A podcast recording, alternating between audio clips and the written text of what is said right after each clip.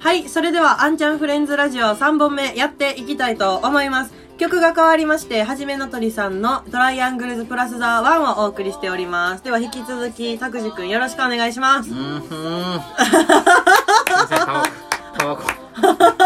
すいません。急に来ますよ。はい、はい、私は。どうぞ。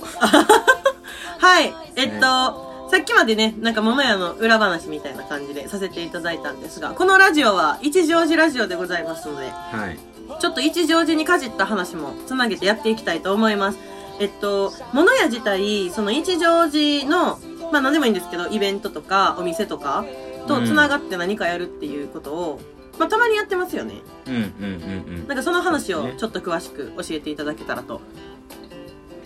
まあなんか、そもそも個人的に、一応寺のお店にいっぱいお世話になってたと。いうのがあって、で、まあそこからお店を開く。自分と、まああと二人と一緒にお店開くってなった時に、その時に一乗寺で、そういうイベント的な、うん大きいイベントがあったのが DOP と Day of Pleasure と,、えー、と一乗寺秋祭り。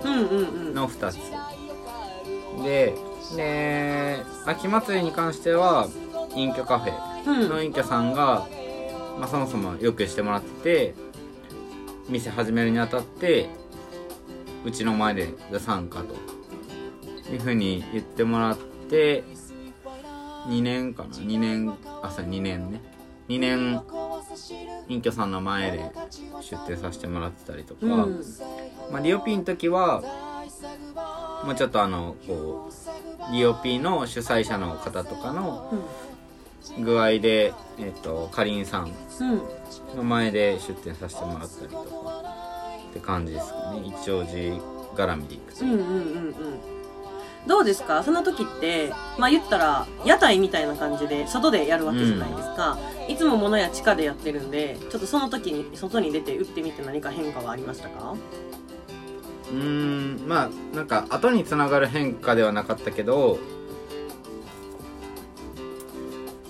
なんやろね。なんかそのイベントによってこう色が違うじゃないですか、そもそも、うん秋祭りやったら親子で来てくれる、うん。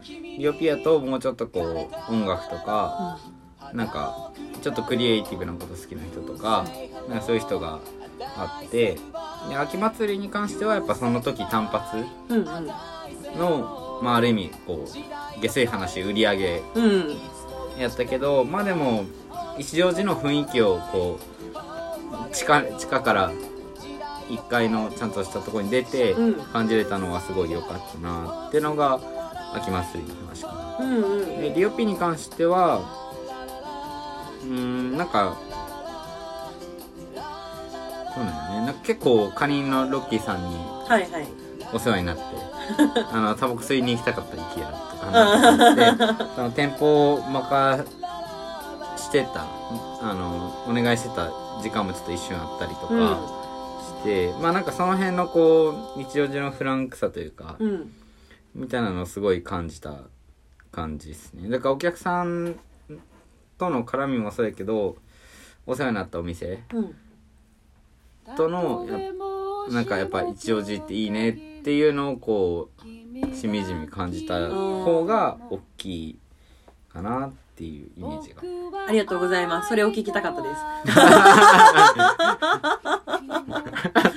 まあでも、あそこの店舗、まあ DOP も、秋祭りはまだないんですけど、ラジオで言ったことがあって、なんか、その雰囲気は多分、まあ声なのでね、ちょっと伝わりづらいところはあるんですけど、なんか店舗の前で、なんかお店やったりもできるんですよ。その、今回のね、物屋さんみたいに。その食べ物だけじゃなくってなんか物を売ったりとかっていろいろしてますもんねあの通り。うん。なんかそのそことお店のつながりがやっぱあるのがめっちゃいい地域やと思います私も。なのでラジオやっております。そうなんですね。いいですね一応寺はでえっとまあ物屋が勧めるその一乗寺のお店というか私結構このラジオで飲食ばっかりおすすめしてるのでうん。何かお店があれば紹介をしてほしいんですけどもどうでしょうか？うーんとなんかこうジャンルがいろいろ分かれるんですけど、うん。古道具屋さんでざっくりくくってしまうと,、えっと満州院通りから、うん。えっと北白川通りはい。まで出てちょっと下ったところにある伊藤っていうお店。うん。あの多分 ITOU でネットで調べてもらったらすぐ出てくるぐらいめちゃくちゃ有名な最近すごいお店。へえそれこそ今京都ですごい有名な何なんですかね。まあ分からんけどボウって VOU でボウ。なんかよう聞きますね。めちゃくちゃ有名なところで展示をしてはったりとか、うん。まあ、そもそもその人がが大学の先輩なんですけど。うん。そうそうまあそんなとこでやってたり、んめちゃくちゃ面白いことをやってるうん人とかうん。あとは慶応傀来。うん。慶応傀来はローマ字で多分調べたら出てくるんですけど、まああの一乗寺のラーメン通りうんうんうん。をまあえっとどっからって言ったらいいかな。あの場所が難しいねもうそのラーメン通りを知ってるは方やったら、まあ、ラジオでも一回紹介したことがあるんですけど、うん。その池田屋さんとかそれこそ稲穂食堂の近くですよね。ああそうそう。からねちょ,、ちょっと下に行ったところ。うんうんうん。にあるお店であそこは結構北欧ヨーロッパの方北のヨーロッパの方のなんかまあすごい変雑魚い言い方やとおしゃれな。うんいい生活、うん。雑貨家具を置いてるお店。やっぱ見に行くとすごいいいものが多いかなって。まあそのこの辺で行くとやっぱその2店舗がすごい強くてもうちょっと雑多な感じになっていくとさっき言った稲穂食堂とか、うん。あの池田屋さんをちょっと上がっていったとこにすぐあるからくり屋ってビルで。なんか聞いたことあるかも。はいなんか定休日とかちょっとよくわかんないですけどおあそこは。あそこはちょっと雑多な感じやけどまあいいもの置いてる。でそんなに高くないうんっていうのが一つとさらに雑多な方に行くと白川通りのさっき言ってた伊藤さんのん斜め向かいくらいにある学生リサイクル。あここもやっぱ面白い。あ学生リサイクル面白いんですか？はめちゃくちゃ面白い。うんしまあ実際言っていいんか悪いんか分からんけど買い付けに行くこともある。あそうなんですねぐらいやっぱ面白いなって思うものがすごい多あ結構なんていうか古道具屋さんというかそういう雑貨屋さん多いんですね一乗寺でも。はまあちょこちょこやっぱりあるかなっていう、でなんか多分何軒かしか私は何軒って言ってもその中1軒とか2軒なんですけど見に行った見に行ったなんか外からしか見たことがないんですけどめっちゃ雰囲気いいですよね。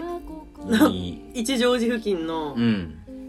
雑貨屋さんとかって。なかなかなやっぱこの辺の雰囲気というか、っていうのがやっぱそもそもあるかなって感じがするし慶応傀来も伊藤もちょっとこう外見からすると見にくい。中があんまり見えにくいんやけど、うん入ってみるとやっぱその人たちの世界観がこう広がってるみたいな、まあなんか素敵な店舗が多いうんうんうん。イメージがありますね。あー物やおすすめのお店でございます。です。皆さんぜひぜひ行ってみてください。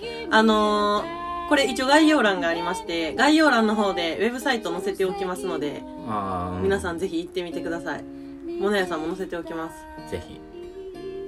物屋もぜひ。いや、他の店もぜひ。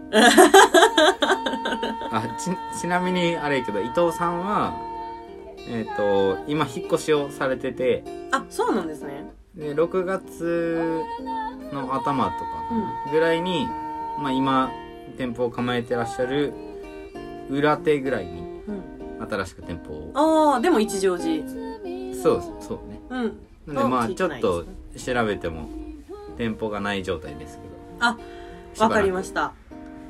でもまあいい店なんでめちゃくちゃかっこいいお店なんで。はい。皆さんぜひ行ってみてください。行ってください。ありがとうございます。では、えっと、物屋と一乗寺絡んだ話をしていただいたところで、また皆さんからの質問がちょっと残っているので、それを最後4本目にしたいと思います。あと、物屋さんからのお知らせもありますので、皆さん引き続き聞いてください。お願いします どうですか？楽しいですか？楽しいですねあ、よかった。もうちょっと声張って言ってもらって。楽しいですねあ、よかったです。では、次もやっていきたいと思います。どうぞ。